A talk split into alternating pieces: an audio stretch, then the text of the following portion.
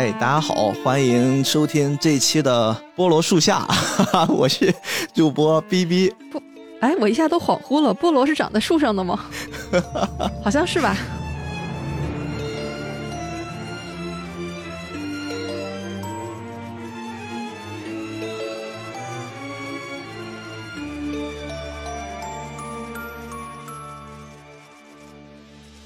Hello，大家好，我是普洱猫，我又来了。去年跟猫猫一起串台聊了一次柯南啊，世纪末的魔术师。哎呦，普洱猫现在几乎是菠萝油子的做客嘉宾里面返场呼声最高的呵 呵同学。后来又想想，不行就约定一下，一年我们至少保证串一次。刚好又赶巧了，你说最近柯南的一个非常非常经典的早期剧场版啊，《贝克街的亡灵》要上了，跟普洱猫一商量，我说要不然咱俩再整一期，然后就有了这期节目。因为你看柯南的剧场版是吧，也很稳定。从即日开始，咱们一年聊一部，可以聊二十年。但是架不住人家还在更呀。不过不知道大家的感受怎么样，大家喜不喜欢一些推理向的动漫，尤其是以柯南呀，还有。猫猫特别想聊的金田一啊，这些系列我们都一直有约定好，但是还没有排上日程。未来可能我们都会以菠萝树下的形态，对吧？我们也不是谁到谁那儿去做客了，我们就是一起把这个小小的项目给做一做。如果大家感兴趣的话，可以在你任何一个喜欢的电台订阅，就一起期待一下。一年就听这一回是吗？也可以多嘛，这个看大家的呼声。那咱们废话不多说，我们今天来聊聊这部柯南早期的经典作品。其实这部作品我们上次也有大概的一提，因为这是呼声很高很高的剧场版。现在的剧场版可能大家总觉得。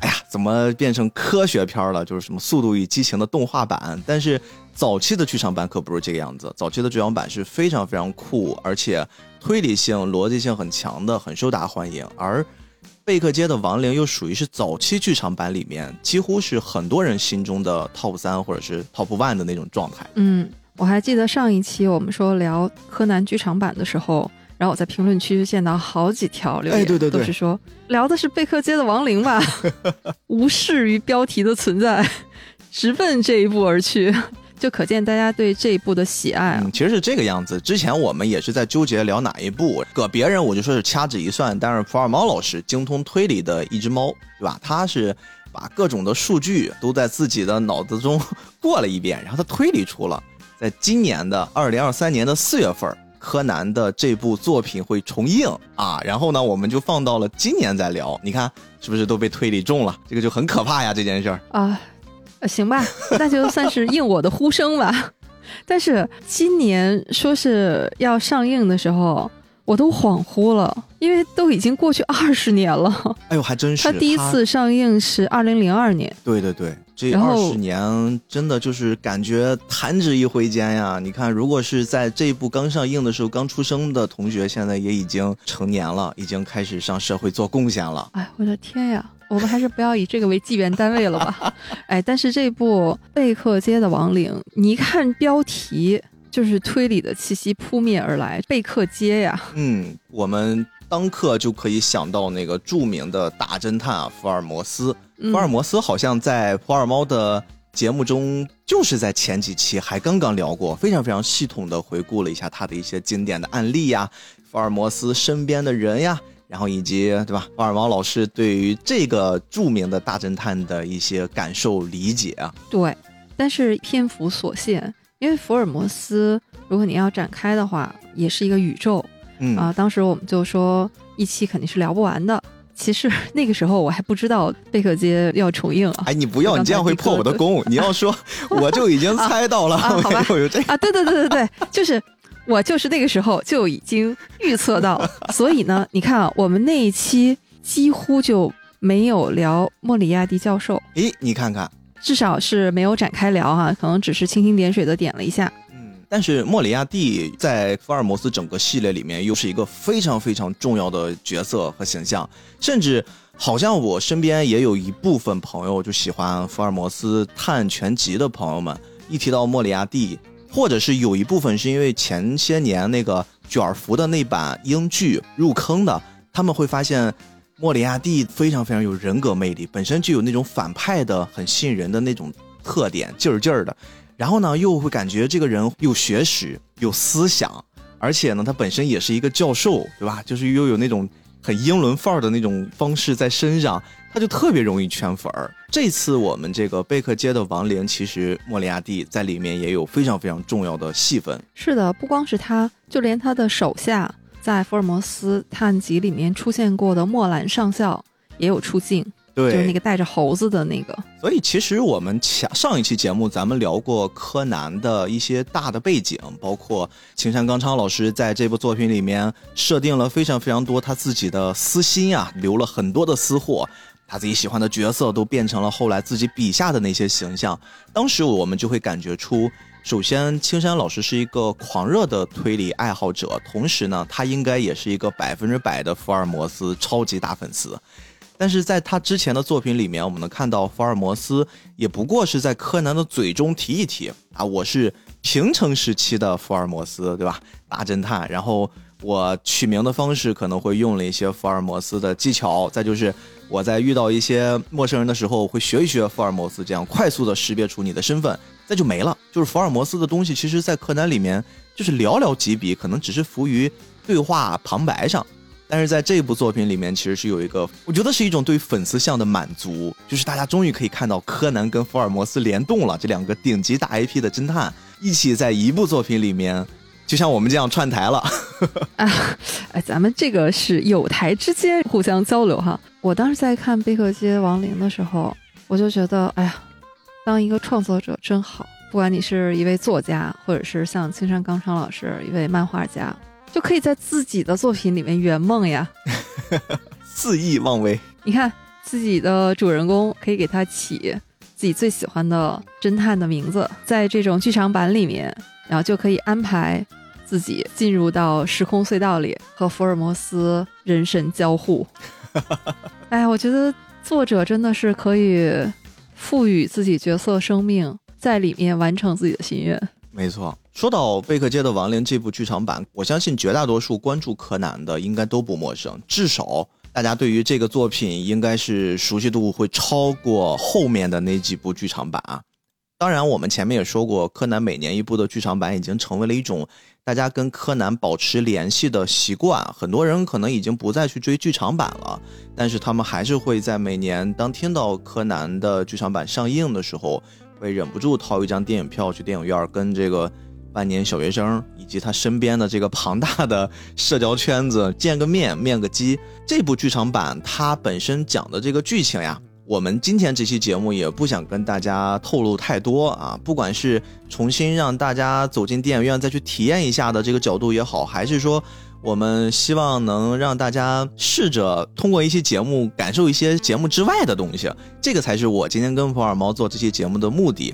但是啊，但是我们还是要稍微。蜻蜓点水般的介绍一下柯南剧场版到底讲了一啥事儿？这个东西其实会牵扯到今天很多很多可能我们接下来要跟大家分享的小番外知识。我觉得做播客也有一个好处，就是经常会有这样的机会来夹带私货，哎，就是借着做节目的机会呢，然后把自己喜欢的作品重温一下，梳理一下。所以朋友们听出来了吗？普洱猫这在说，哎，我也是一个创作者，对吧？那我们来聊聊吧，我们来聊聊这个剧场版啊，这部。贝克街的亡灵作为柯南的第六部剧场版，而且这部剧场版在上映之前，其实柯南整个剧场版的市场份额，或者是说大家心中的地位已经几乎站稳了。前面我们聊过的这个世纪末的魔术师是在这部剧场版之前那个阶段，其实我们已经能感受出柯南整个这个 IP 的野心以及它的人气、受欢迎程度。当到了这部作品的时候呢？几乎又破了一下全新的高度和记录吧。当时这部作品在二零零二年的四月二十日日本首映，当时的票房就已经有了三十四亿元的呃收入。这个收入其实当时是一个非常非常可观的数字了啊！你加一个单位，这是日元啊，日元对，我们要强调一下日元啊，太吓人了。其实这部作品讲的也还蛮有趣的，我觉得可能在这个阶段，我们的院线会重映这部作品，一定也会有一些背后的隐喻。为什么会在二零二三年的今天上映呢？因为这部作品其实它讲了一些跟我们最近生活息息相关的一些东西。大家都知道嘛，最近这个人工智能。各种在我们的视野里面、朋友圈里面、社交平台爆发。我们经常能看到什么 Chat GPT 呀、Mid Journey 呀，然后各种什么用 AI 去完成以前想都不敢想的事儿。这部作品其实也是在借助一些人工智能，讲述了一个看似很离奇，但是实际上你琢磨琢磨又好像细思极恐的故事。柯南进到了虚拟世界里面，塑造了一个福尔摩斯，然后跟福尔摩斯一起去侦破一个案件，并且同时呢，他是用的双线叙事。另一边讲的是柯南的爸爸也来了，工藤优作啊，这个也是我们非常喜欢的中年大叔。工藤优作呢，同时在外面。也在侦破一个现实当中的凶杀案，这两个案件啊互相的交织，然后一起把观众的情绪推向了高潮，这就是我们今天要聊的这部作品啊，柯南的。第六部剧场版《贝克街亡灵》大概的一个故事。哎，我是不是很努力的在克制，不把剧情说的太细？努力的不剧透一部已经存在了 二十年的作品。哎，但是好的作品嘛，常看常新嘛，说不定当年您看过，现在也早都已经忘记了。今天跟普尔猫老师一起来录，我们就不能放过他。普尔猫老师是一个推理小说、推理作品的狂热爱好者，他自己在自己的。节目里面也做过很多很多期关于推理向的作品，也在上一期节目里面详细的说了关于不同时期的各种推理小说家以及在推理圈里面的有名的大咖们。这次呢，其实我还想跟大家分享一个很有意思的典故啊，就是我们在这部剧场版里面，我们一直都在说柯南跟他的作者青山刚昌老师有非常紧密的联系嘛，就是柯南的爸爸。青山刚昌他是有参与，但是他的参与比重或许我觉得无法达到这部作品到现在为止这么高的影响力，而不得不提另一个人，这个人普洱猫应该也认识啊，野泽尚，这是一个上世纪非常非常有名的，也是一个推理小说的作家，在柯南的这部剧场版里面，他是编剧的角色，对。他担任了整个这个系列的编剧，所以其实这部作品有现在的这种影响力，他在里面扮演的一个非常非常重要的角色，也是过去很多人都忽略的一个人。一直大家都在讨论的是柯南本身故事怎么样，漫画家青山刚昌老师怎么样。但是今天我想在节目前期的时候跟大家先来聊一聊野泽尚这位也是很有名很有名的创作者。他呢是在一九六零年的时候就出生了，出生于日本的名古屋。刚才我们也给大家介绍过，他是一个职业的编剧，而且他也是一个非常知名的推理小说家。但是他在初中的时候其实是有一个梦想的。跑跑，你按照你自己现在对他的理解以他自己的成就，你觉得他在初中的时候可能会有一个什么样的梦想？他想干一件什么事儿？难道从小就立志要成为一个推理小说家吗？他其实最开始的想法，他是想成为一名电影导演哦。他自己特别想，就通过我自己的能力去拍一部电影，然后呢，给我自己身边的人看，让别人能看到我自己的作品。他甚至呀，为了实现这个梦想，他自己还搞到了一台八毫米的摄像机，然后来准备拍摄，都已经准备到这一步了。所以你想想，他是一九六零年生人，他在初中的时候，差不多也就是应该是一九七三七四年左右。他就已经做到这件事儿了。其实野泽尚老师他拍《柯南》这部剧场版的时候，应该已经是非常知名的编剧了。没错，在这个之前，我就看过两部日剧，推理悬疑向的哈，都是他担当编剧的。那你应该已经知道是哪两部了。他自己确实是创造过非常非常多的有意思的事儿，这个后面我们也可以再聊一聊。嗯啊，我先要把他前面的这个前半生给你铺垫一下，你会对这个人有完全不一样的看法。刚才我们说过，他是准备了一个八毫米的胶卷，准备要拍摄自己的电影。但是在他拍摄之前的那一刻，他突然意识到一个非常哑巴的问题啊，不好，是怎么回事呢？是他拍摄的时候，他突然发现，原来拍一部电影是需要写剧本的。也就是说，他之前在拍这个作品的时候，他以为就是拿起摄像机，那我就拍呗，我看到什么我就拍下来，然后就演一演，不就完了吗？但是后来他发现不是这个样子，好像我是不是在提前先写点什么东西，然后我才能按照我写的那个东西拍？这个是对他人生一个非常非常重要的转折点。哦，那他是没和王家卫老师先聊一聊，就不需要写，直接上是吧？没有没有，开玩笑，没开玩笑。王家卫老师也是写剧本的啊，但是一般都是在开拍的时候，然后才把剧本交到演员手上。对，前一刻你都不知道今天要演什么。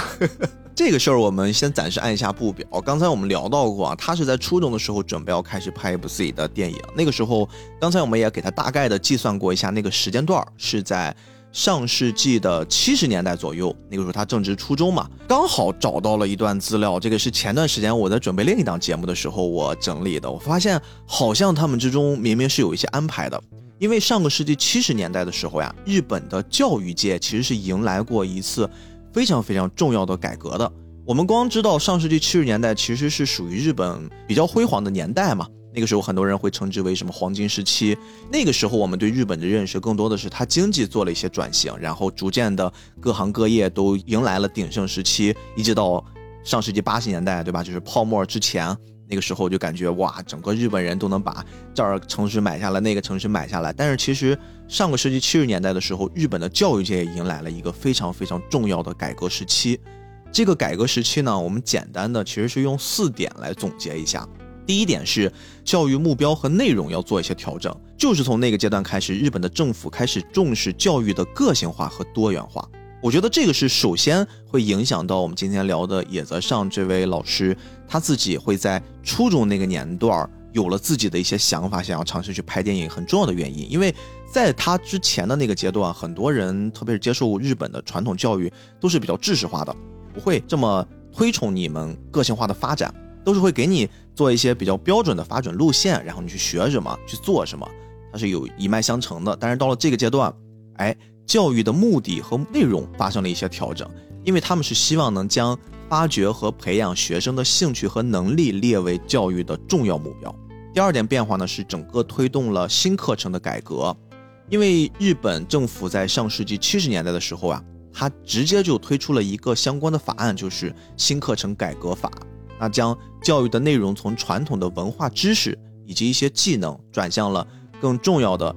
学生实际生活和你进入到了社会的实践，你需要掌握哪一些知识，哪一些技能？哎，我把传授你的这些知识储备已经做了一些调整，然后并且鼓励学生积极的进行思考和创作。你会不会发现，从这波人他们接受了这个教育，因为当时都是初中生、小学生，对吧？接受了七十年代接受教育之后，等他们步入社会的时候，推断一下，是不是刚好就是日本所谓的经济最好的那个阶段？嗯。它其实是有一些一脉相承的关系的。对，其实在这部电影里面也是对这种教育体制吧，也有一些探讨。对对对，野泽上是亲身经历过那个时期的，所以他才会把这个比较重要的里面的我们引发故事后续走向的红树他自己的教育背景也放到了上面，会引发了一下思考。当然，我接着往下再说，还有第三个和第四个改革，这个我快速的说一下。第三个改革呢，是它引入了教育的技术，就是上个世纪的日本政府，它呢会包括放送教育、电视教育以及计算机教育这些我们在那个阶段会看起来比较先进的一些教育方式，都进行了现代化的普及。还有就包括了我们增加学校的自主权，为了提高学校的教学质量以及教育的效果。上个世纪开始呢，日本的政府就要加强学校的自主权，赋予学校非常非常大的决策权和管理权。你们是可以自己一个学校去决定，你们怎么样去给学生提供更好的教育，怎么样去让学生去发现自己擅长的那个领域。学校的自主意识，整个的比重会提高。其实你会发现，这四项在我们现在很多教育里面也是通用的。但是这件事儿可是放到了上个世纪的七十年代哦。这已经是一个非常非常超前的教育改革了。刚才你介绍了很多叶泽尚老师他的成长经历哈，嗯，那具体到距离他成为导演这件事儿，然后还有几步？哎，就是因为有了这个教育的这件事儿，影响了他的最开始对这件事的意识。刚才我们说过啊，他想拍电影，但是他发现他拍不了电影，要写剧本儿。当他意识到这个事儿的时候呢，他就开始自主的去学习怎么样写剧本儿。他当时买了一本仓木聪的剧本集，这也是日本早些年非常非常有名的编剧大神啊，天天在家就读。他不只是去研究，甚至还开始尝试了模仿。这件事儿呢，一直持续到他从初中上到高中，一直进入到大学。当他在大学选择专业的时候，也是因为前面这么多年的一些尝试和积累，他就毅然决然地选择了日本大学的艺术学部电影系。他在电影系里面就选择了去精修。剧本相关的创作，他当时上学的阶段就已经写出了非常非常多优秀的小剧本了。你看，我就说嘛，这光看自己自学肯定是不行的，你怎么也得报个班儿，还是得有系统的学习，对吧？得经过专业的培训，对，必须得有方法论。他在经历了这些自己的兴趣启蒙，到自己自主学习，到被专业的培训之后，他就开始。进入到了这个圈子，我觉得那个阶段可能他也已经放弃了想拍电影这件事儿本身的初心了。他可能真的会发现自己用自己的笔墨头脑写出一个一个优秀的故事，可能这件事儿本身会令他特别的满足。所以说，接下来他会创作了非常非常多经典的作品，并且这些作品呢，你光靠有口皆碑是不行的，他是实实在在获得了很多在日本领域甚至全球领域上很重要的奖项。比如说啊，这个经常在银杏树下会提及的江户川乱步赏，这里面呢，他曾经有一个作品叫《虚线的恶意》，就获得了这个奖项。再比如说，他当时是以最年轻的创作者的身份获得了向田邦子赏。他当时是有两部作品都被评上了，一部是《结婚前夜》，一部是《沉睡的森林》。这些如果大家都相对比较陌生啊，这个当然比较早期了。那我提一个人，这个人。无人不知，无人不晓啊！日本大名鼎鼎的北野武老师啊，北野武老师的第一部就是他的出道作品《凶暴的男人》，这个肯定有人看过。你们都知道这是北野武的出道作品，但是你们知道这部作品的编剧是谁吗？这部作品的编剧就是叶泽尚。嗯，还有一部我特别喜欢的电影《午夜城》啊，对，是金城武主演，帅气气的男人，多么令人羡慕。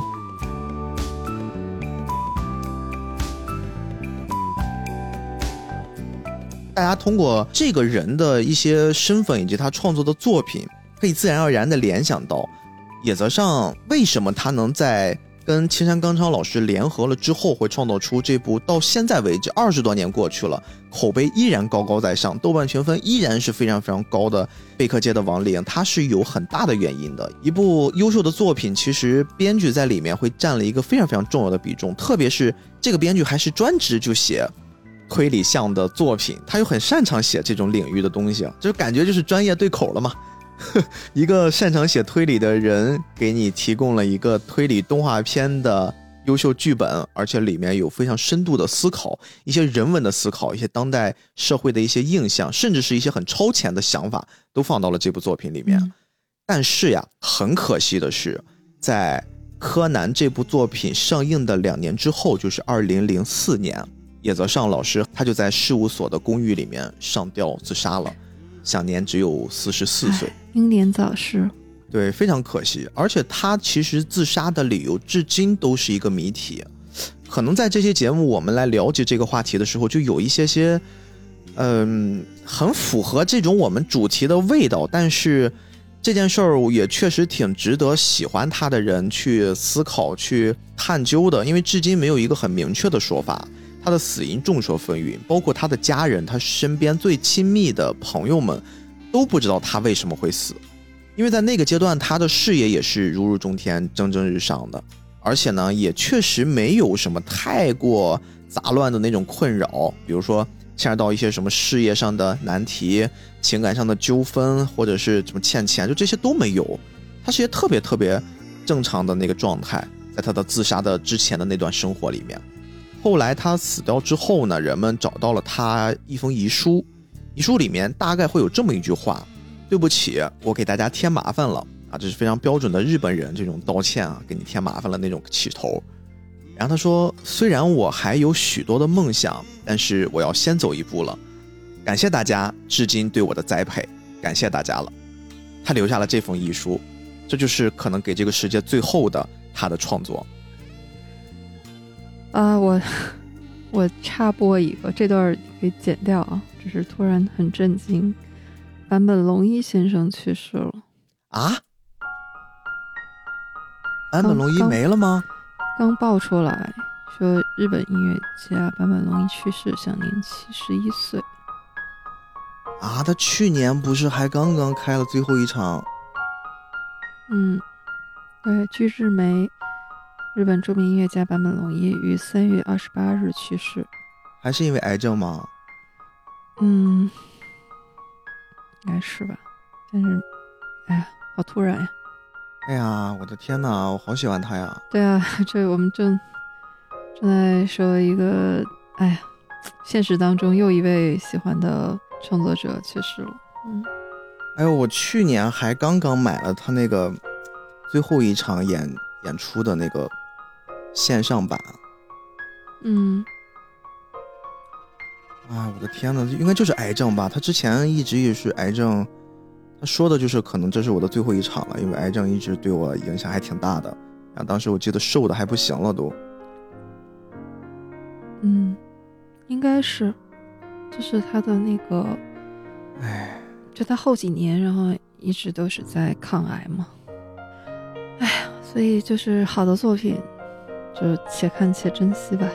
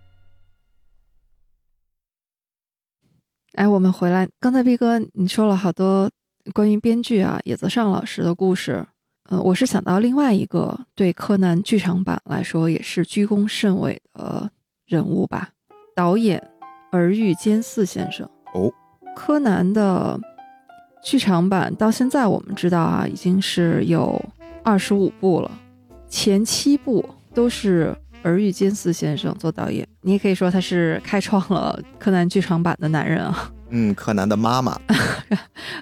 好吧，对，虽然他是男性啊，对，因为我们知道一部电影往往导演都是他的灵魂嘛。对，柯南的第七部《迷宫的十字路》，再之后就换了导演，而且柯南剧场版到目前为止啊是有六位导演，他和后两位都一样。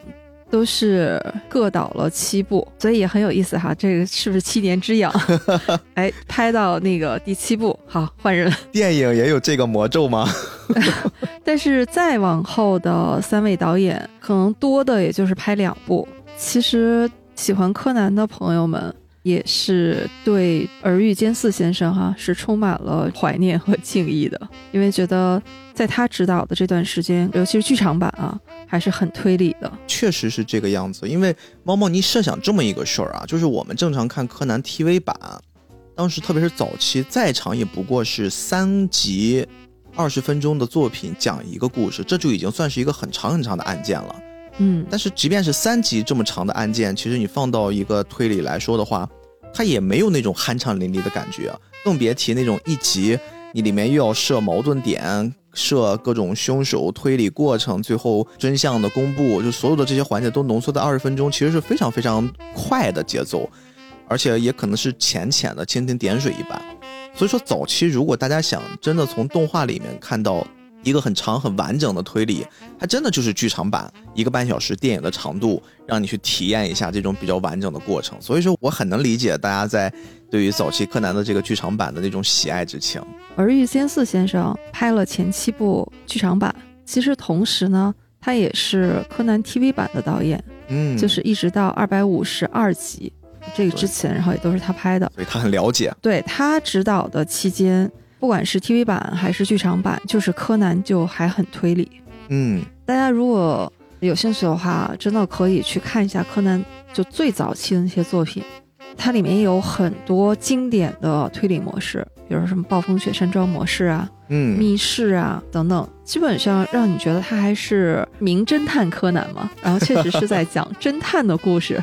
对，但是后来慢慢的，不知道从什么时候起啊，大家就说，嗯，柯南好像变成了一个磕 CP 的漫画，一个动漫，也是辐射面不一样了。后面青山刚昌自己也说，我需要让更多的人来认识柯南，特别是后续慢慢有了很多女性观众，还是要去符合一些女性观众普遍的口味，他们会做一些迎合。我们女性观众就不能单纯的喜欢推理吗？对你赶紧给青山刚昌写封信。你说你这个想法是不对的，赶快回到最早期的那种创作模式上。这个就呼吁一下。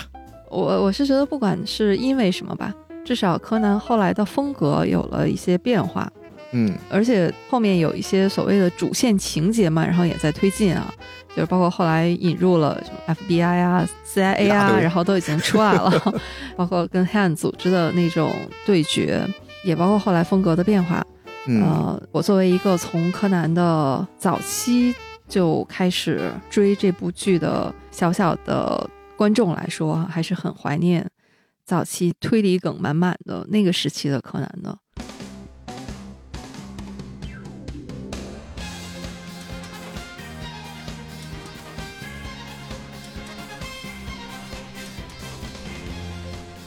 刚才我们都已经说了，贝克街的亡灵。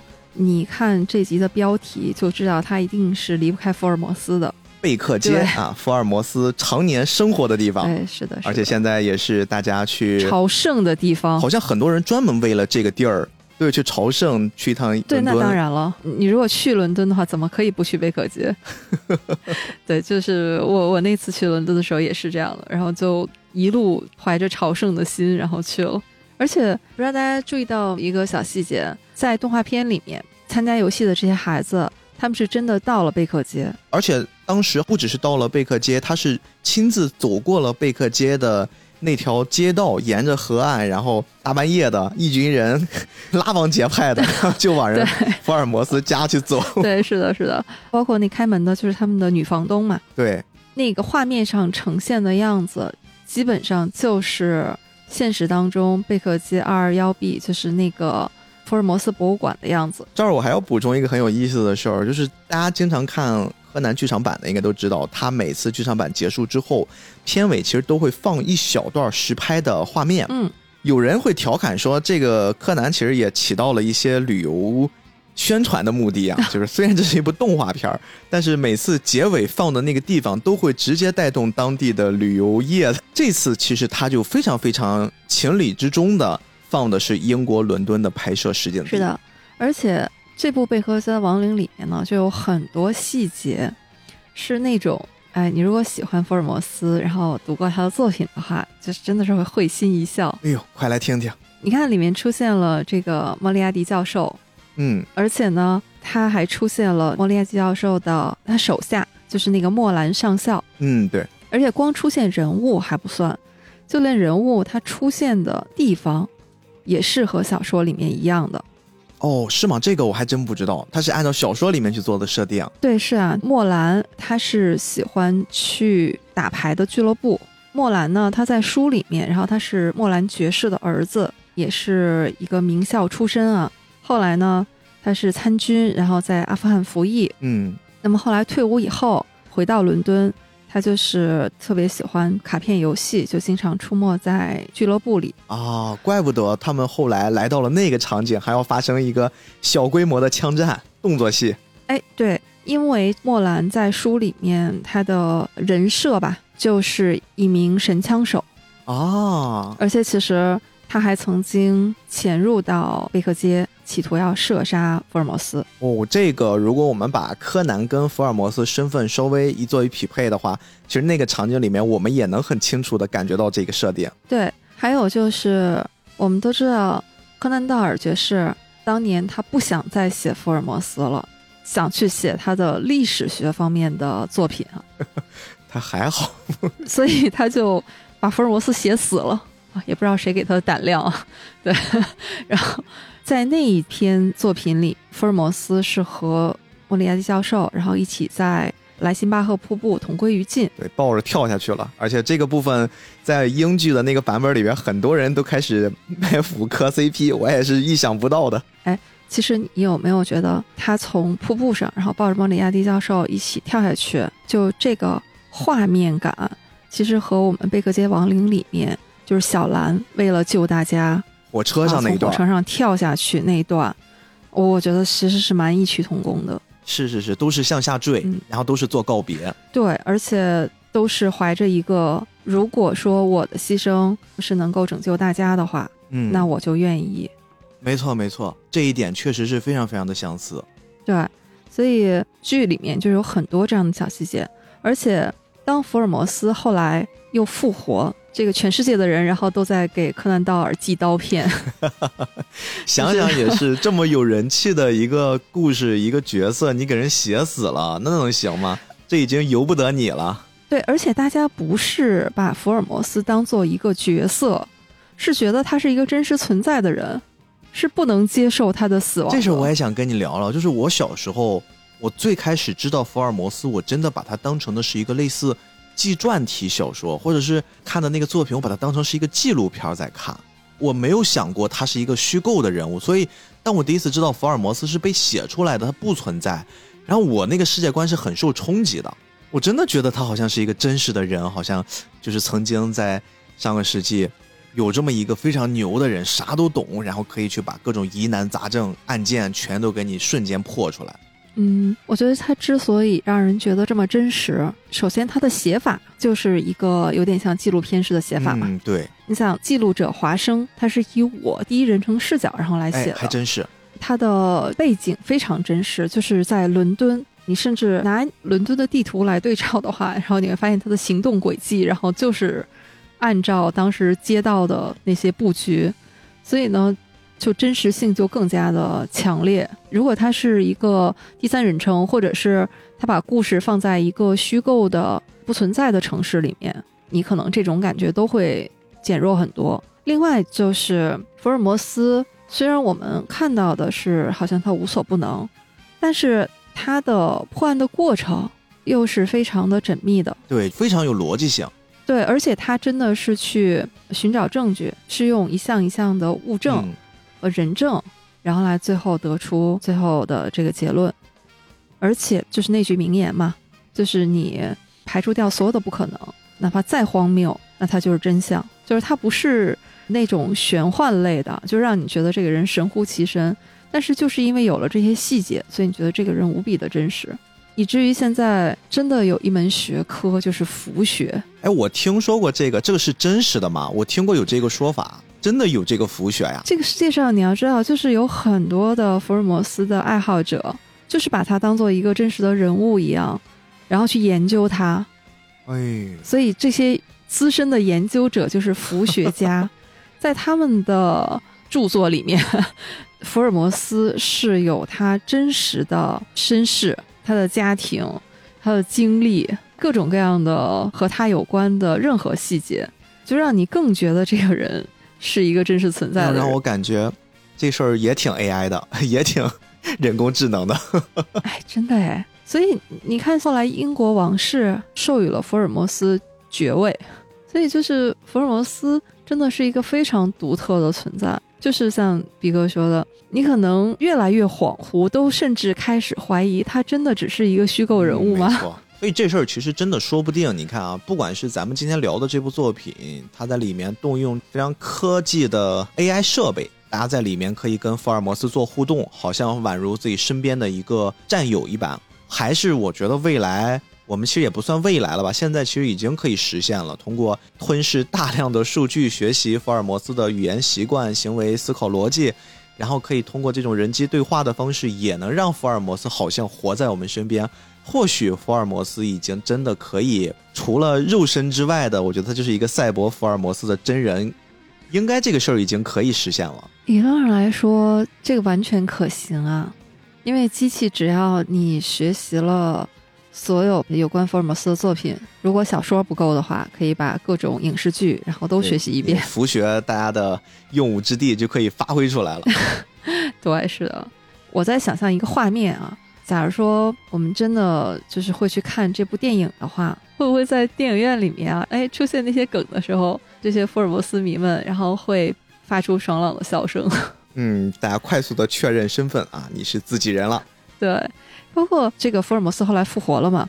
他在自己的回忆里面就提到说，当时他和莫里亚蒂教授在莱辛巴赫瀑布决斗的时候呢，这个莫兰其实也是在现场的。嗯，你还记得当时玩游戏的小孩子到了贝克街，女房东说福尔摩斯和华生他们到乡下去了。对，看来他们说哦，对，他们一定是去破阿斯克维尔的猎犬那个案子去了。嗯，他们时间甚至都对得上。哎呀，我在想，这是一个多么奇妙的旅程呀！我都想钻到那个茧里面。对我，甚至从你刚才的对话里面，我都能感觉出你现在有极强的欲望，希望也能参与到这个小游戏里面去感受一下。啊！但是我估计我是那个活不过前三场戏的，所以你也要去给柯南挡子弹是吧？对，我我觉得以我的这个身手啊，但真的好神，就是你还记得电影里面开场是有五个游戏的场景可以让大家选择的吗？对，分别是海盗、巴黎达卡尔、越野拉力赛、古罗马竞技场、所罗门的宝藏以及老旧年代的伦敦。对呀，我我就觉得这五个来选的话，哪怕我就不是福尔摩斯迷，冲着伦敦我也会选这个的。对，我也在想这事儿，就是你看，一个是海盗游戏，然后一个是拉力赛，一个是竞技场上去肉搏，然后一个是这个搜集财宝，好像只有第五个游戏。这个体验感会更好一点，对吧？它的地图也足够大，然后呢，还有这个动作，还有推理，还有冒险，好像是把前面四个游戏给集合了起来。我觉得本身如果能选第五个，可能大家对于游戏的体验度也会远远的高于前四个吧。对，所以我挺好奇的。我说选择了那四个场景的孩子们，然后心里是怎么想的？其实这部作品，我觉得本身应该对于青山立这个项目，好像也有这么一些。他自己想去玩一点这种内部梗，因为那个阶段，我觉得大家真的太想看到柯南跟福尔摩斯同台了。而且当时我记得我也是看到了这个标题，他叫《贝克街的亡灵》。一说到贝克街，大家也都能联想到福尔摩斯。第一想象的就是，如果以青山刚昌的这种创作方式，他笔下的福尔摩斯得长什么样？就这个事儿，其实也一直推动的我看下去是一个比较重要的推动力。哎，我最后看到了，原来用柯南的那个笔触去画出福尔摩斯，原来也是跟工藤新一啊，跟他爸那个长相差不太多，然后 就是也会有一种另一种满足感，就真的很有意思。对，所以说夹带私货嘛。包括这个作品跟我们之前在聊的其他的作品也有一个很大的不同，这个我们不得不又要说回刚才我们提及过的这部作品的编剧啊，野泽尚老师，他其实。这次做的时候也比较大胆，因为过去的柯南，大家在享受他的推理的时候，更多的是前面给你一凶杀案，然后呢，大家去看一看这个谁死了，谁死了之后，在座的你们都脱不了嫌疑，然后三选一、四选一、五选一都是这个流程。但是这次非常的不一样，这次他上来就先告诉了你凶手是谁，就你不用去研究凶手是谁那个过程了，你只需要去好好的享受。怎么样推理？怎么样把这个过程给还原出来？他说呀，这次他写这个作品的一个创作思路是源自于美国广播公司播出的侦探推理剧啊，这个也很有名了。好像上次你也聊过《神探可伦坡》，他是通过这个作品里面吸取的灵感，然后呢就直接放到了我们今天看到的这部剧场版电影里面。所以这也是当年大家在第一次看到这个剧的时候觉得，哟，柯南这次不一样了呀，这次柯南。竟然不是小黑人了，直接明晃晃的给我们来了一新手，拿了一把刀就上来把人给攮了。呃，我们知道他是有一点戏中戏的。嗯，刚才咱们说一出场就明晃晃的出来的那个是在现实世界里面的罪案，但是在那个游戏里面，其实它是一个有点像全方位的体验感的游戏嘛。就是你整个是沉浸式的在那个游戏当中的，在游戏里面你要去破获当年的发生在伦敦的那个案子——开膛手杰克。对，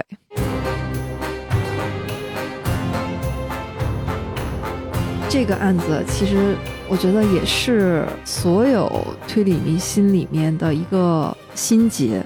嗯，而且其实据我所知，柯南的这部剧场版里面所引用的开膛手杰克还并不是。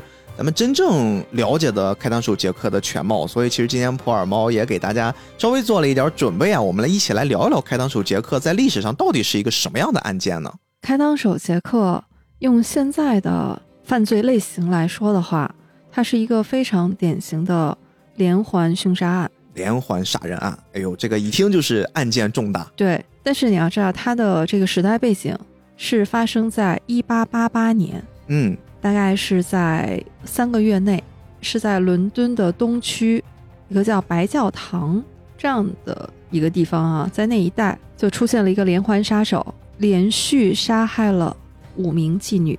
好家伙，五名呀！对，而且为什么说它是一个永恒的心结呢？就是因为一直到现在，它都是一个悬案。哦，至今没有真相。对，在当年，它就是一个悬案。没有破案，因为他就是在那三个月期间杀了五个人，之后这个人就消失了一样，也没有再有类似的案件发生。但是呢，凶手也没有落网。到了后世，因为这个是一个世纪悬案嘛，虽然当年案子没有破，但是有无数的人在研究这个案子，不管是警界的人，还是说爱好者吧，以及就是开膛手杰克，他甚至。就成了一个 IP。你看，到了柯南里面，大家还会看到以他为原型的作品。对，包括游戏呀，一些真实的电影，还有纪录片好像都有关于开膛手杰克的，还是专题，就是直接就讲这个人。但是，当然，因为这是一个疑案，我看到的那些很多的版本都是用了一些最后自己的加工，自己的一些想象放到里面。比如说柯南，他的想象就是最后把他跟莫里亚蒂会做一个混合。包括后世人说，哎，发现了当年哈，可能是开膛手杰克他的披风，然后上面有 DNA 可以做检测等等吧，各种各样的这种破案手法也是在与时俱进的。但是，一来呢，证据它是不是清洁的，你是不能保证的，因为这可能会被污染嘛。嗯，所以在一百五十多年前，然后当年的这个破案手段，你没有能抓获这个罪犯，其实后世留给后世的。可能就是永远的猜想了。所以这个事儿现在大家的猜想已经到哪一步了呢？你比如说，他为什么现在是要残忍的杀害了五名妓女？就是这个身份对于他做这件案件的动机有什么影响吗？再包括有没有人研究出为什么他杀了五个人之后突然就销声匿迹了，而且后面就再也没有他的声音了？这个后续会有一些其他的相关的推理吗？首先，白教堂这个地方啊，它为什么会出现这样的案件？首先就是和它这个地方的特点是有关的，因为伦敦的东区是相对来说属于贫民窟吧。哦，尤其是在当年那个时代啊，基本上就是平民生活的地方，而且呢是龙蛇混杂，里面有各种不知道是合法的还是非法的移民，然后都在这里，所以呢属于情况非常复杂。而且你要想，一百五十年前他们取证的这个手段是吧？基本上是靠走访啊。从破案手法上来说哈，那和现在不能比嘛，是相对来说比较原始的。主要是没监控，对，呃，没有监控，也没有 DNA 啊，所以，呃，我们不能拿现在的这个破案的手法去想当年啊。这是一个，嗯。另外呢，因为当时这个案件太有名了，因为它不光是杀人这么简单，杀人的手法极其的凶残。对，我听说很多都是把。什么下体给掏了，把什么心脏、肺啊、五脏、肠子给揪出来，是全是那种方式。总之就是很残忍吧，所以当时非常的轰动。那当局呢也陆续的收到过一些信件，有的就说这个事儿是我干的，哦，主动过来挑衅啊。对，但是这些信件呢，它的真实性也无从考证。所以现在，与其说有很多当时的记录。包括到现在还有人在研究，你想，你时隔一百多年，当时的记载是不是完全的可靠？嗯，啊，以及就是它的取证和记录是不是完整？这个其实你现在能不能保证？我觉得这个首先要打一个问号。那么何况就是还有这个一百多年对当时的环境的还原，嗯，因为你不是生活在那个时代嘛，所以我是觉得现在的研究者来研究这个案件。某种意义上来说，我其实也看过一些这个资料啊，我都觉得或多或少的都会有一些二创在里边儿 啊，加入了一些自己的解读和理解。呃，他一定会有自己的解读啊，就是你你去分析嘛这件事情。但是呢，有一些呢是相对靠谱的，比如说他既然能用这样的手法，然后去犯罪、去杀人，他肯定应该是有一定的解剖学知识的。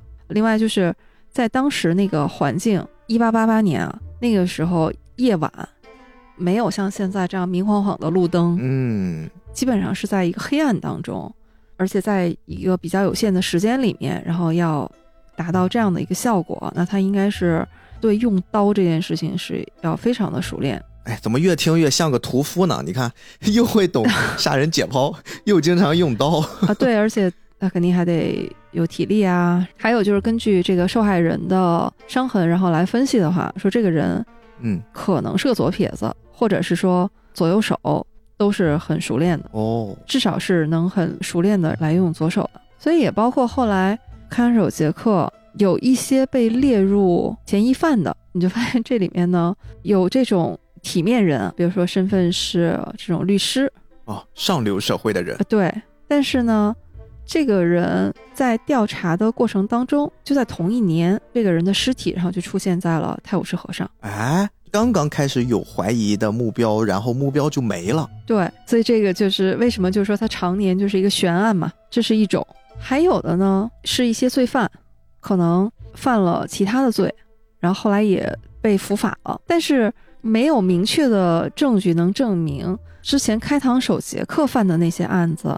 就是他们做的哦，也就是说，还有一种可能是，这个凶手除了做了连环杀人案之外，他做了别的事儿，然后他被抓了，所以说杀人的这件事被迫停了，然后也变成了一个悬案。这个是有可能的，但是呢，都没有明确的证据说这些人是犯了那件案子的，所以呢，这个又是一大类。嗯，还有，甚至是有人怀疑过，你还记得在那个电影里面？开膛手杰克其实他是以女装出现的，哎，对他是一个男扮女装的形象。嗯，我也见过一份研究，认为开膛手杰克其实是一位女性。哦，还有推测她是女性的说法。对，所以那个电影版也不是人随便去设定的，这个也是引用了其中的一种传言啊。对对对，是的，只能说这个也是在一百多年大家研究的过程当中的一类说法吧。嗯，那么这一类说法就是说，他们认为被害的人呢，都是和一位王室的医生，然后有过一些不正当的关系。哦，啊，然后这位医生的妻子就忍无可忍，然后最后在愤怒之下哈，然后做出来的一些惩罚行为。这个事儿就指向为什么这被害的五名都是妓女的这个身份啊，但是这个也 有一些些匪夷所思。就是以刚才大家得出来的那些，觉得康康有杰克普遍认知上面它具备的特征哈，所以为什么我说在研究的过程当中，它会慢慢的变成了一个二创？对，你看，包括我们俩都情不自禁的开始在这想起来了。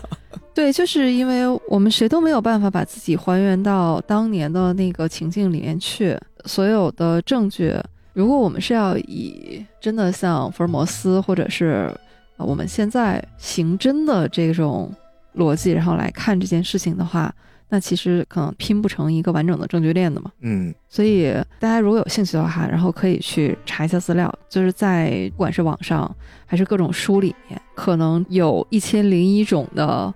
开膛手杰克的想象，哎，你这么说，我好像突然发现了另一个关于柯南的秘密。你看，从上次我们在聊《世界末的魔术师》到这次我们聊贝克街的亡灵，好像柯南在剧场版早期选定的时候，他一定会选择他想表达的这个背后的真实案件，它得是一个悬案，或者是得是一个未解之谜。你看，上次是关于。俄式皇族他们的那个小女儿，嗯，到底身份是什么？到底有没有逃出去？这个事儿其实是一个悬案，所以说他在基础之上做了一个比较美好的畅想，或者说一些加工。到了这次呢，也是开膛手杰克，他这个身份到底是谁？为什么我们一直没有抓到他？他依然给做了一个比较美好的畅想，让柯南加上福尔摩斯的帮助，我们最后解决了这个问题。还是会有一些柯南在里面比较偏向于给青少年构建美好、畅想未来的这种创作理念在里面。对，但是前一个案子，这个末代娥皇一家的命运嘛，在柯南拍的那个时候还是一个悬案，但是后来就已经真相大白了。哦，就是确实是无一生还的哈。但是呢，那个是因为还是时间比较近。哎，对，没有像这个一百多年。对，所以像开膛手杰克现在真的应该就是变成了一个传说，甚至是一个符号。就是当现在再出现一些连环杀手的时候，大家就会说啊，这是现实中的开膛手杰克。哦，它变成一种符号了。对，因为它真的是历史上作为连环凶杀案，它应该肯定是排在前三，一定有它。因为它符合一切这种连环杀手，就这种悬案的特征，所以把它交给福尔摩斯，其实也是有原因的，对吧？我让世界第一名侦探去破获这个世界级的未解之谜，然后到底去较量较量，一个虚构的故事和一个永远看不到真相的案件，到底会有什么样的冲突？对，包括为什么说它对后世的影响啊？刚才我们说的有好多是作为一种研究。嗯，呃，然后在研究这个开膛手杰克的，那由他引发的这个真正意义上的二创啊，就是我们说的这种演绎作品就更多了。贝克街的亡灵，然后可能只是几十分之一。哎呦，基数这么大呢？哎，就在那个《啾啾的奇妙冒险》里面，他都作为反派人物出现过。哎，对，没错。虽然我不懂动漫，但是因为它是一个史上悬案。所以，居然在动漫里面，然后还不止一次的发现他被 Q 到过。嗯，包括那个很经典的游戏《刺客信条》，里面也有一代是开膛手杰克的这个按键直接就放了进去，然后大家也是可以亲自控制你的角色，走在那条一九八八年的伦敦阴暗的街巷里面去还原一下啊一个惊险刺激的冒险。包括他出现在福尔摩斯的世界里面。也不止一次哦，也有呢。对，之前就有过福尔摩斯这个题材的游戏，其中就是有一部游戏就是福尔摩斯，然后他来破获开膛手杰克的案子啊。那最后破了吗？那你得通关呀，那肯定你得破了案才能通关呀。所以在里面也是会给了一个答案的，就是开膛手杰克到底是咋的？因为至少要让福尔摩斯赢嘛，对，是 不能让大侦探扑了个空呀。是的。我经常会有一种错觉，就是真的觉得他们在真实的时空当中有过较量，但是实际上我们知道福尔摩斯他是虚构人物嘛？对，另一个压根是谁都不知道。对对对，又回到刚才说的那个福尔摩斯，我们会时不时的就会觉得他是一个真实人物。嗯。但有的时候要真的在脑子里转几个弯以后，然后才会想到，哎呀，对呀，其实他们是不会遇上的。这种感觉就很像什么孙悟空大战变形金刚，哎，你感觉好像都很熟，但是好像《西游记》还是变形金刚里面都没有这么一个故事，也没有这么一个敌人，就这种感觉。是的，所以开膛手杰克选这个案子。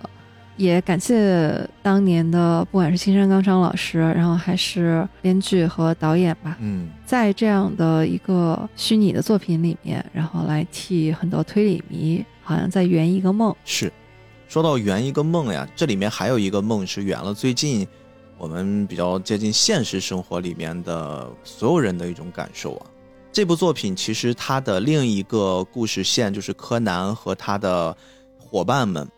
一起呢，进入到了一个像茧一样的容器里面，一个非常非常大的大型体感 AR 设备。进去之后，他们就完全可以，好像是意识、身体都可以真实的触碰到里面的那个世界。这个事儿其实，在现在也并不奇怪啊。咱往小的说，在动漫的圈子里面呢，还有像比如说《刀剑神域》啊这种大型的 VR、MMO、RPG 一样的游戏体验。那么在往电影角度来说的话，也有很多，比如说什么早期的《黑客帝国》，我们之前聊过的《红辣椒》啊，很多这种类似的设定都有。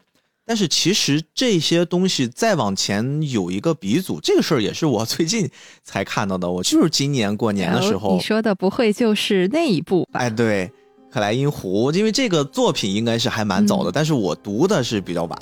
刚好我们今天在聊这部作品的时候呢，我突然想到，哎，这个东西是不是有可能跟克莱因湖里面的一些设定也汲取了一些创作灵感，因为那部作品好像在整个小说界，或者是说是算科幻小说界，是一个非常非常有代表性的作品吧。对，它是横跨了科幻和推理，整个它的故事，然后是一个推理悬疑向的故事。嗯，包括创造它的两位作者冈岛二人，他们其实是写推理小说的，但是。克莱因湖呢，又充满了科幻感。哎，这个就本身很有意思了。而且好像这个克莱因湖，很多人如果不是通过小说知道的，就是只是知道这个名词，它还有另外一个。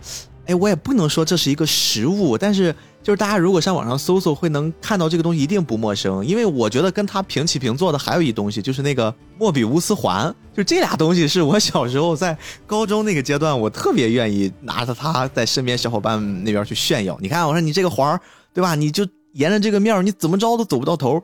然后这个 克莱因瓶呢？或者叫克莱因壶呢？你看，在里面你一直往里灌水，这个水永远都是在里面 滚呀滚呀滚呀，它它永远都是可以找到一个头。就是这种设定，好像本身也充满了那种异次元、多元宇宙、多重空间的那种感觉。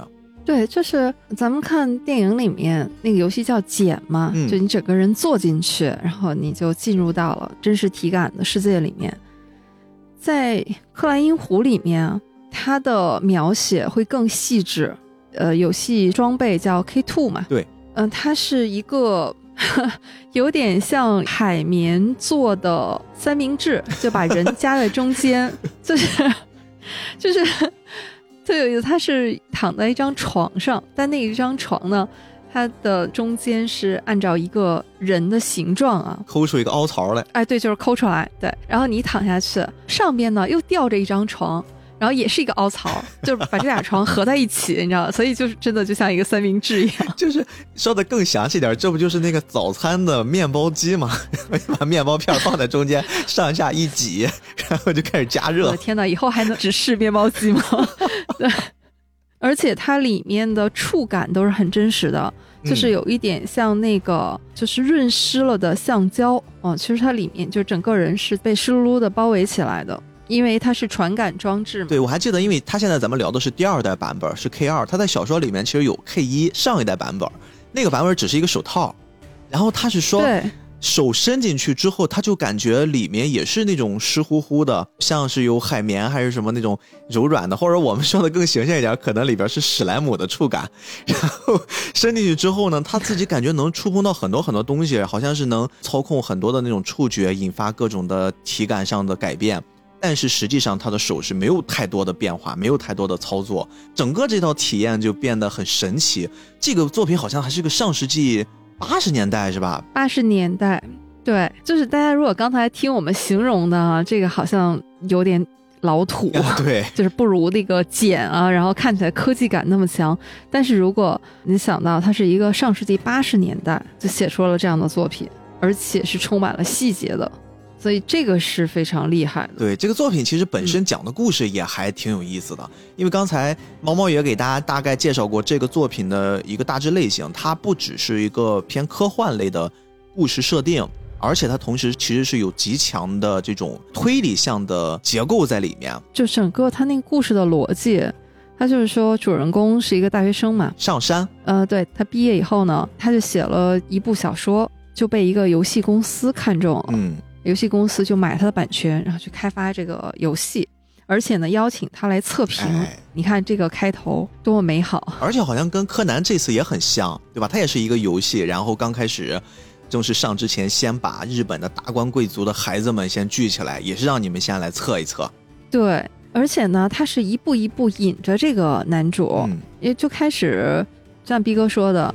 他的那个成熟产品可能就是一个手套，对。但是他们就诱惑这个男主，就说：“哎，我们现在还有一个在测试的啊，然后比这个更好玩。”男主呢就进入到这个游戏里面，而且同时呢，他还有一个和他一起做测试的一个漂亮的小姐姐。哎，而且我记得里面书有一个细节说的特好玩，就他这个诱惑还不只是说这个游戏本身的诱惑，他给这个测试员的丰厚的报酬。也很狠，因为她这个小姐姐还说过，每天测试的这个钱呀，我说出来可能大家都不信，说除了一些风俗的场所里面能给到这么高的价格，可能只有这儿了。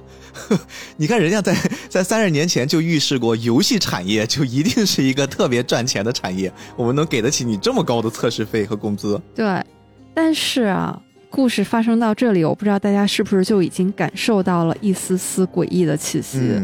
怎么可能呢？怎么可能呢？对吧？就是给你这么高的报酬，好像你也不用做什么，就是测试一下游戏啊。对，就是玩儿。那这种事出反常必有妖嘛。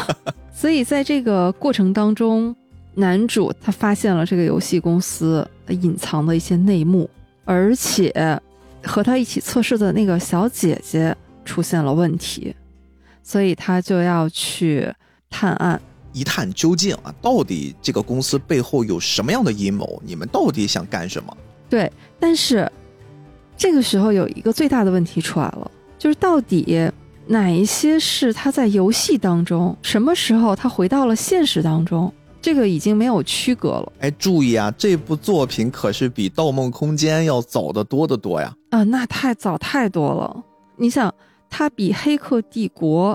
然后还早了十年，嗯，包括其实我在看这个小说的时候，我自己其实一度在中途都是非常混乱的，就是我也不知道他到底是现在这个描写的环境是从游戏里出来了，还是他在游戏里面他以为自己出来了，他特别的迷幻，他那个笔触也没有很清楚的告诉你，现在这个阶段我是在什么场景，现在这个阶段在什么场景，他没有告诉你，他会不断的通过一些小物件去暗示你，比如说他捡到了。呃，女主的一个纽扣还是一个徽章，嗯，然后她放到了口袋里面。过了一会儿，她一摸口袋，说东西不见了。那这个时候，你就在想，那到底是她丢了呢，还是说她真的没出来，或者她进到了一个新的环境里面？你就不断的在给自己引发各种各样的想象。对，所以这个时候多么需要《盗梦空间》里的那个陀螺，对，转一下。但是，但是实际上，这里面又要说到，就是为什么说它的内核呢？嗯，它也还是一个推理作品。你如果把这个科幻的东西这层外衣剥掉，其实你会发现它更接近于，或者说它也应用到了一些推理作品里面的叙事轨迹这种手法啊。对，就经常是在一个你看起来都非常合逻辑的场景下，故事一直在推进到某一个节点的时候啊，突然一反转，告诉你说，哎，可能你前面看到的两组故事其实不是在同一个时间线上。你以为你知道的就是你知道的？你以为你看到的就是真的？不是的。对，所以这里面它是有一些这样的手法在里面啊。嗯，就是为什么说陀螺很重要，就是因为它是一个标准的参照物。嗯，最后，呃，我觉得这个故事大家可以去看啊。但是呢，这个小说其实最后从某种意义上来说是个开放式结局，因为。我没有办法判断哪个是游戏，哪个是现实嘛？对，所以呢，就是我们刚才说的找陀螺的那个逻辑。嗯，那么实际上最后这个男主他是以一个什么标志物，然后来做这个故事里的陀螺呢？呃，这个是一个最大的底啊，我觉得这个是大家要去看的。哎，我以为你要说出来了，我都要开始准备给你细思极恐、搓鸡皮疙瘩了。你居然忍住了。我觉得这个还是值得 去看一下的。好，我们给他们留个扣。嗯，我觉得其实我们也可以做一个开放式的讨论啊，就是如果大家看过这部作品的话，一起来交流一下，就是你觉得男主的这个选择值不值得呢？哎，其实你说的这个问题啊，我觉得我们今天也聊到这个阶段了，不只是我们刚才聊的这部作品，以及我们今天整个主要要聊的贝克街的亡灵，好像我们一直在都去聊。我们对于未来科技发展到一定水准之后，我们的一种隐性的担忧，就是当科技已经达到了一种超乎我们想象的，甚至它可以替代现实了。前段时间，我记得这个元宇宙也特别流行，可能他们的理想构建是未来我们都生活在一个元宇宙里面，在上面你可以吃喝拉撒、买衣服、开店，你可以完成各种现实生活中你可以做的一切。当时我记得有一个问题。还挺流行的，而且我对于那个问题其实也真的会思考了好久。就是如果你在网上生活的时间已经远远超过了你现实中的时间，你在网上做的事儿已经远远的多于你现实中该做的那些事儿的时候，那么到底网络和现实生活中哪一个对于你来说是现实呢？哎，我觉得这部电影就你现在来看的话，就特别反讽，就是二十年前。这部电影的一个，呃，你可以说是一条主线吧，就是这个人工智能，然后以及真实体感的游戏。但其实，在电影里面是充满了对人工智能的一些批判的。没错，包括他最后的结论，这个发明了这一套诺亚方舟人工智能的天才少年红树，对红树，然后他和柯南在最后的。交流的时候，柯南问红树说：“你是不是会继续在诺亚方舟里面活下去？”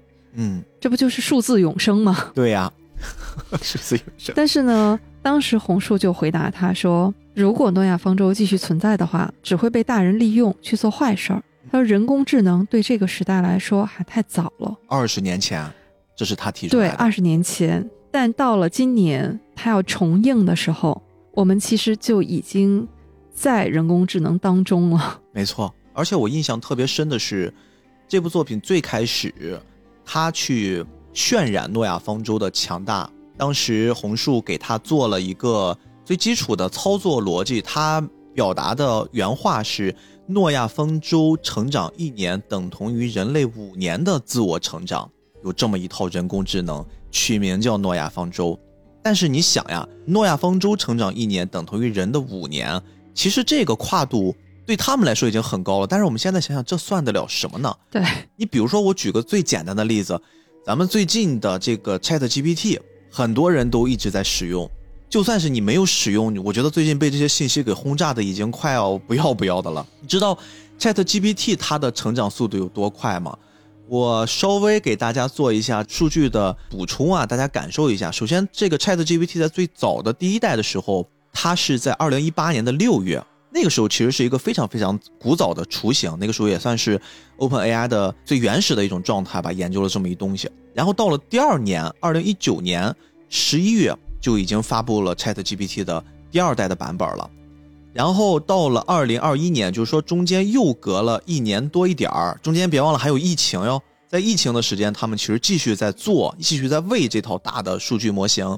它已经发布了有一千七百五十亿参数的 Chat GPT 三，我相信很多人都是通过 GPT 三来认识的这个东西。这个时候你会发现，它不过也只是经历了四年的时间。这个时候它的数据量已经有了翻天覆地的变化，绝不是那个什么一年等于人类的五年。人类在这四年的时间里面，我们现在想想，我们都进步了啥？我们都经历了啥？我们经历了疫情，疫情没有进步都不说，没倒退就很不错了。我觉得很多人的生活现在就是没有这疫情的三年，我觉得可能还是会变得更好，我们的想象空间会更丰满。但是为什么现在还有很多人在怀念当时的二零一九年，都觉得二零一九年是近十年最好的那个阶段？是因为这些年人类的进步其实是微乎其微的啊，包括前段时间很火的《三体》，对吧？人类的物理学已经没了，人类的物理学已经崩溃了。所以人类其实可以用一个比较悲观的说法，就是止步不前的或者缓慢前进的。但是呢，最近二三年的三月份，这才过了几个月的时间，发布了最新的 Chat GPT 的版本，这个数据已经更新的更可怕了。现在 Chat GPT 四代的版本，我看到报道的说，它的模型参考量已经达到了一百万亿次。这个一百万亿次跟我们刚才给出的二代的数据是一千七百五十亿。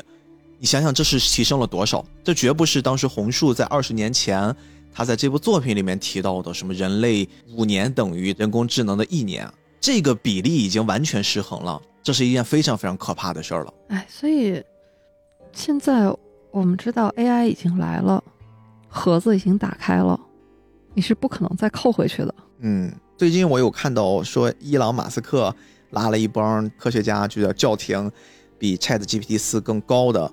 任何的这种数据说都要先停下，我们人类要先自保一下，我们要签一下一些协议，然后我们再开始研究这个东西。因为他自己一直对这事儿还挺悲观的，虽然他是 OpenAI 的早期的投资人啊，他自己给了钱供他们研究，但是到现在这个阶段，他自己都觉得好像已经有一些 hold 不住了。我觉得 AI 是一个太大的话题，一方面呢，好像现在它变成了一种时尚，每个人好像不聊 GPT 就落伍了。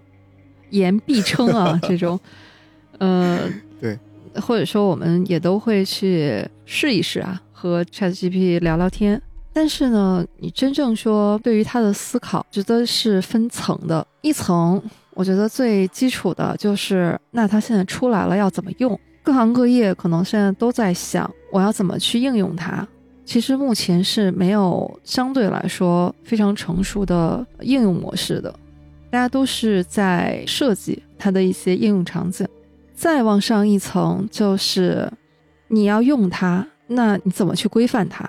嗯，前我们可能想象当中啊，我从人类吧，蒸汽时代哈，包括工业革命来的时候，以前我是马车，我想象如果我有了汽车，然后会怎么样？我有了飞机会怎么样？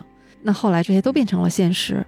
紧接着你要想的就是马车被汽车替代以后，那我的这个。呃，交规，然后要怎么设计啊？怎么才能保证它既快啊，然后又好又不伤人？那这是对它的规则，就是怎么能打消红树的那个忧虑？怎么能不让掌握它的人都是去干坏事儿？那这个是一套管理它的规则。就刚才说的这两，都还是应用层面的。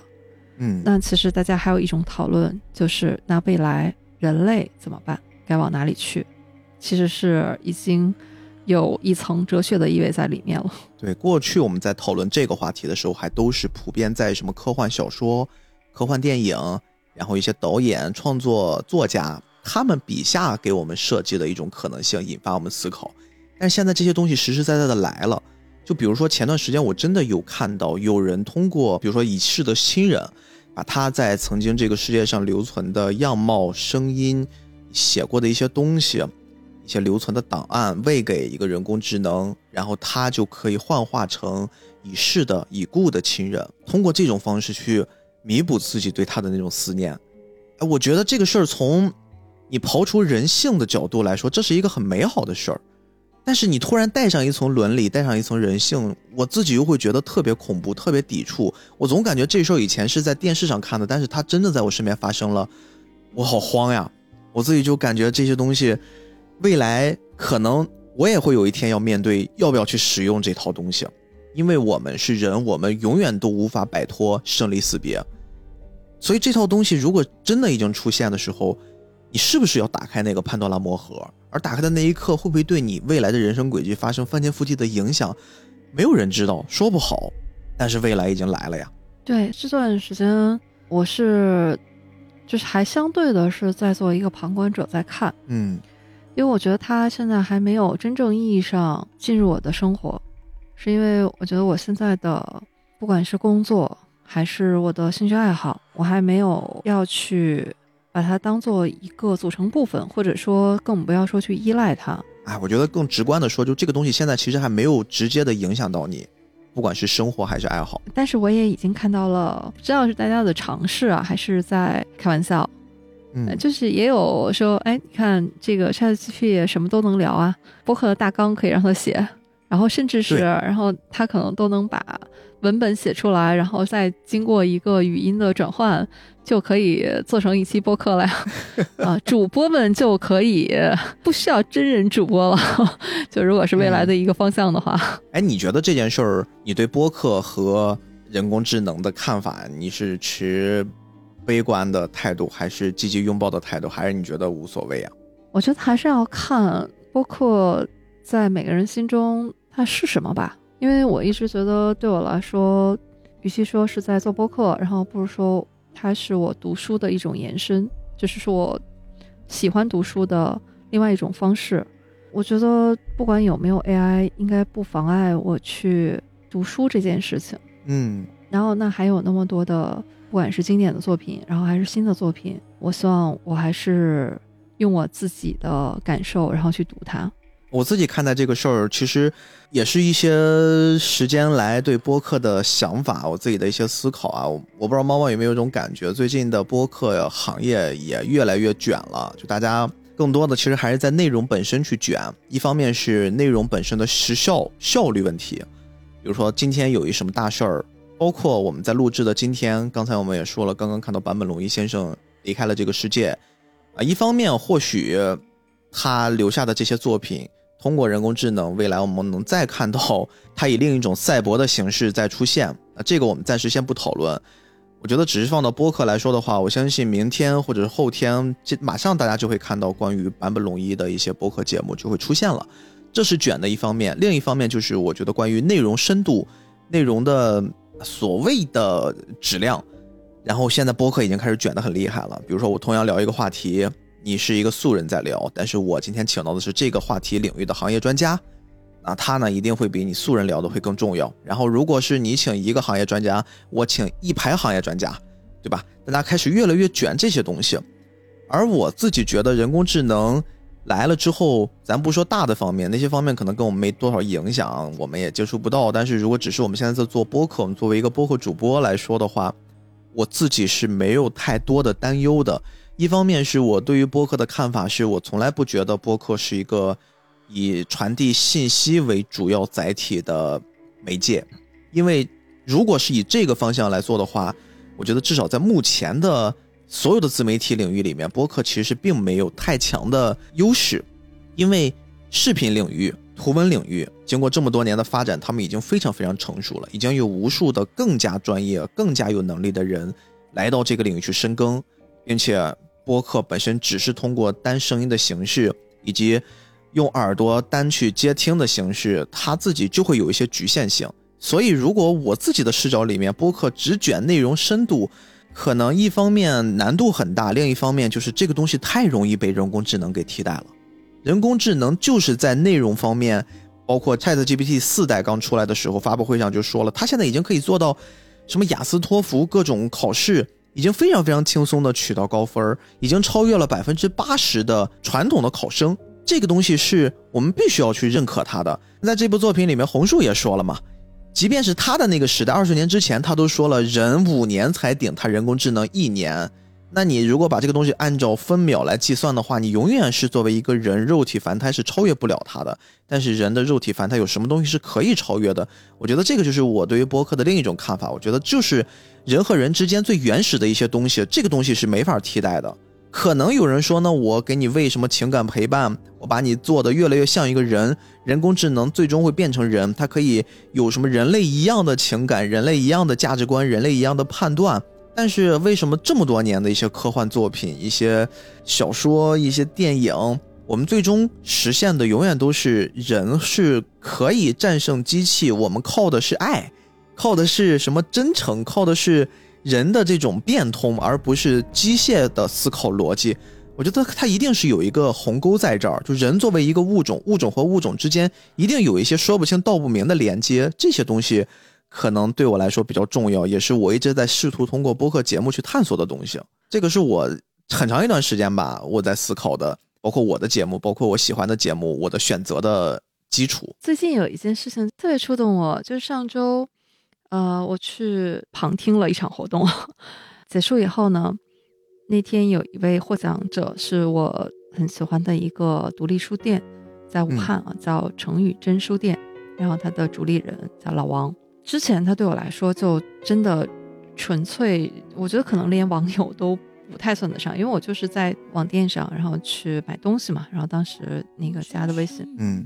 然后那天结束以后呢，我们就在颁奖的场地外面匆匆的见了一面。其实也没有深入的聊什么，当然就是我就说啊，的书书店那个很好，然后继续加油啊，就可能听起来蛮套路的，但是大家也都有点社恐，其实也不知道说什么好。然后我们各自要回去了嘛，我还是跟他开玩笑的说了一句，我说那我们继续回去做网友了，因为他在武汉嘛，第二天就要走了。哎，这个时候他特别认真的跟我说，我们见过面了，就不再是网友了。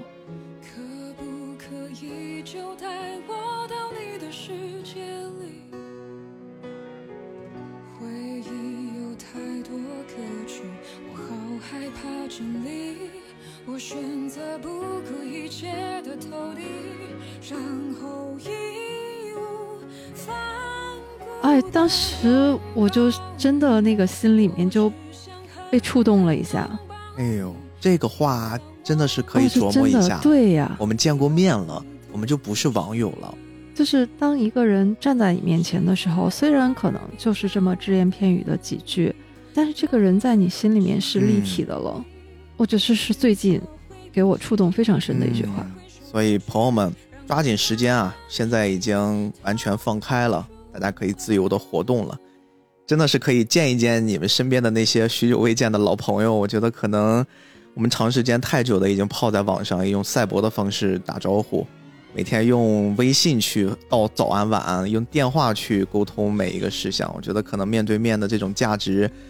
从占比上已经减少了，但实际上呀，它对于每一个人类来说的话还是很重要的。真的，人的感官它不只是视觉、听觉这些方面，我觉得还有触觉，非常重要的触觉。当然，说像柯南里面的这个茧也好，还是像我们刚才说的克莱因瓶里面的这个面包机史莱姆一样给你嵌进去，或许未来也有触觉，但是总有一些东西是比不过。在现实世界里面面对面的去感受一下，我觉得这个事儿还真的挺重要，我们也呼吁一下呗。对，真实的世界也许它不完美，但是它是一个你实实在在可以触摸的东西。所以我们好像是发现了这部柯南剧场版在今时今日再上映，它的背后的意义是什么？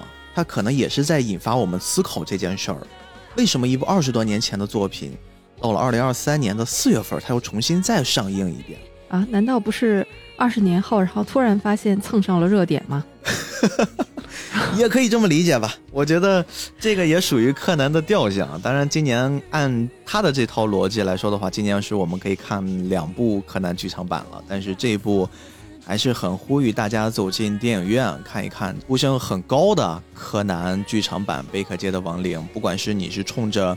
早期的推理，还是冲着里面福尔摩斯与柯南的相遇，或者是去感受一下最近很火的这个人工智能，都能从这部作品里面得到很有意思的体验。呃，说到这儿呢，我又想到，我作为一个爱好推理的小小读者，然后其实真的，哎，推理也是一个值得大家去掀开帘子进去看一眼的。很独特的类型文学，就是前两天啊，如果我们不是今天录音的话，那就在前两天，其实我的心情是非常低落的。就是那天我真的是一觉醒来，然后发现一位百万级粉丝的推理 UP 主怪军老师，他宣布退网了。这件事情让我真的觉得有一丝丝的灰心。一位百万粉丝的 UP 主，然后多年一直在致力于向大家来讲推理，呃，而且他还开了一间线上的书店，就是怪异藏书局。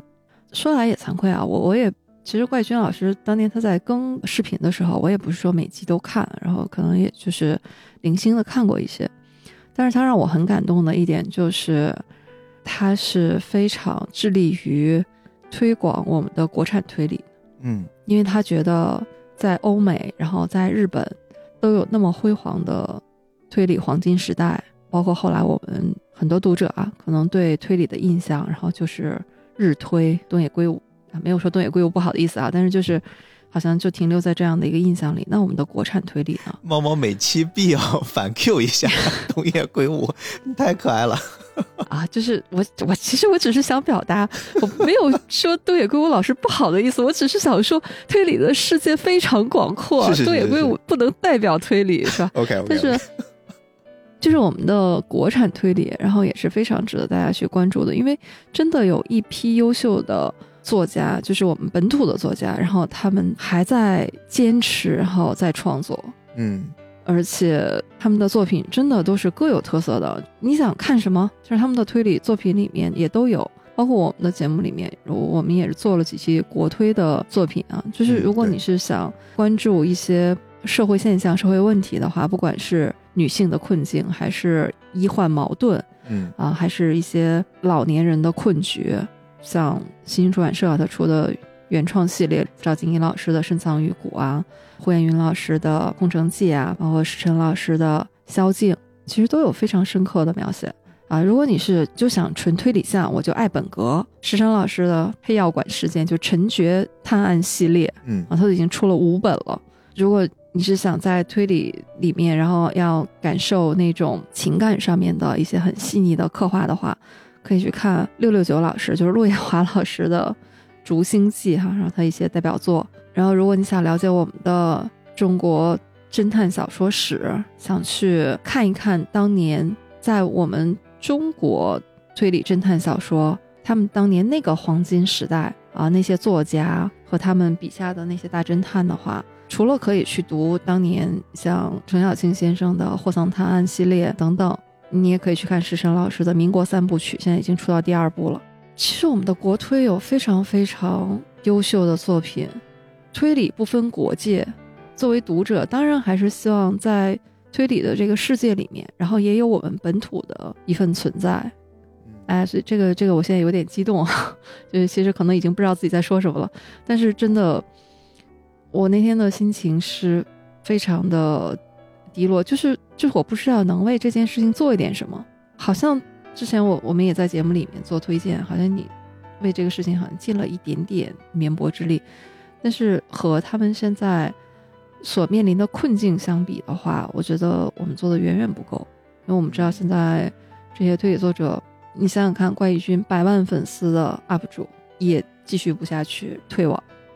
然后我们的石晨老师现在开了一家全国唯一的一家侦探小说的专门店，哎呀，已经死过一次了。嗯，现在是他的二点零版。重新开张，在上海啊。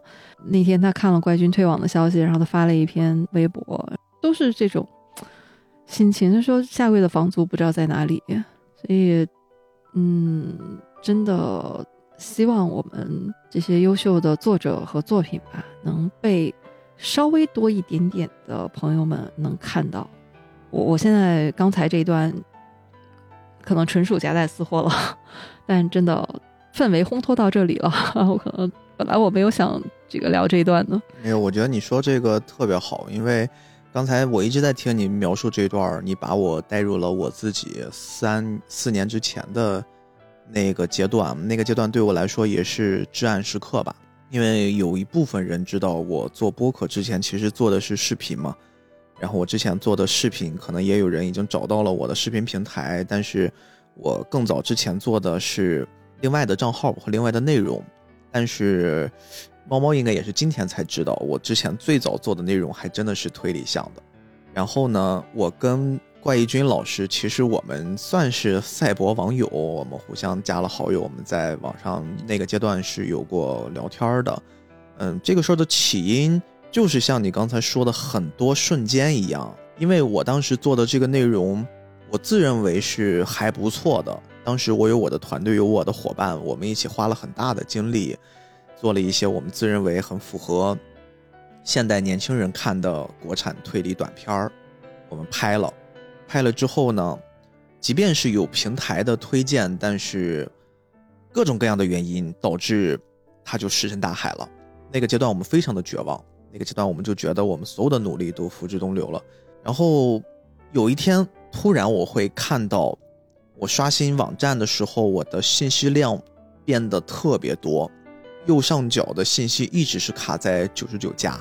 当时那一刻不太敢相信我自己的眼睛，然后我点开了那个信息，我就看到有很多人在我们那个视频的底下留言说怪异君推荐了你的节目哦，然后我特别开心，我又很惶恐，我不知道为什么怪异君会推荐我们的节目，因为我们当时那个节目甚至小到。在网站那个影视区的那个板块都没太有人能看得到，但那个排行会非常非常的低。但是我们确确实实被怪异君推荐了，而且是在他直播的时候，他带着大家认认真真的从头到尾看完了我们的作品。我们那个作品是非常长的，我们那个作品全集看下来差不多有四五十分钟。他在他的直播里面带着他的粉丝从头到尾的看下来，然后导致了很多很多人因为那场直播慕名而来的找到了我们。而且他当时就在那个直播里面还喊话，希望大家能亲自到我的那个网页去看一看，点一下关注，支持一下这个创作者。因为他当时不知道是我，我当时知道这个事儿，我特别开心。然后我再反过反而来重新去来到他的主页的时候，他又在直播，那已经是第二天了。然后我进到他的直播间，我给他刷了一点礼物，他看到是我。而且我很惊讶的是，我这么小的一个体量的我，他是记得住我的。然后他就把我邀请上麦，我们做了一次连线。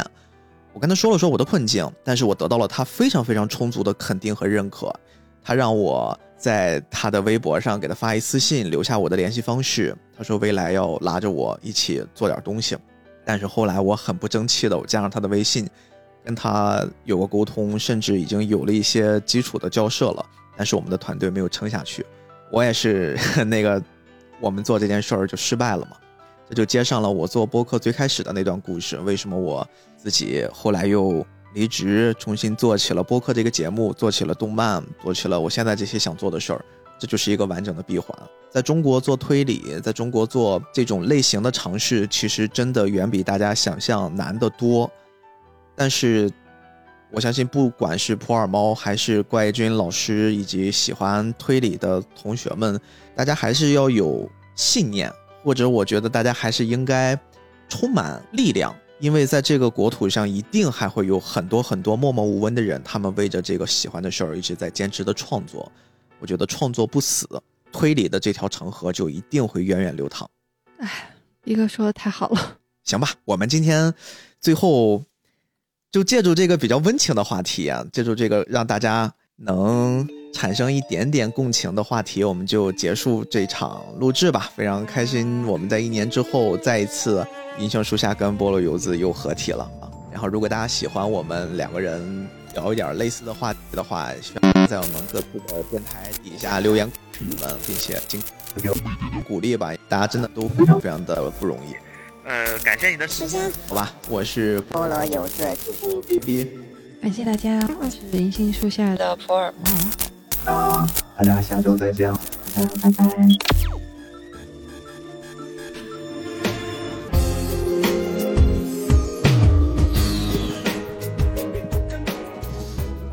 哎呦，来晚了，来，哎，我电脑怎么自己录开了？怎么录了这么长？花猫来了，哎，猫猫，你准备好了吗？我们开始录吧。好的。那大家好，欢迎收听这期节目，我是菠萝游子主播 B B。大家好，我是银杏树下的普洱猫。那我们这期节目呢，跟大家聊一聊柯南的剧场版，哎，贝克街的亡灵。对，时隔一年，我们又聊柯南的剧场版了。还记得上一次是什么吗？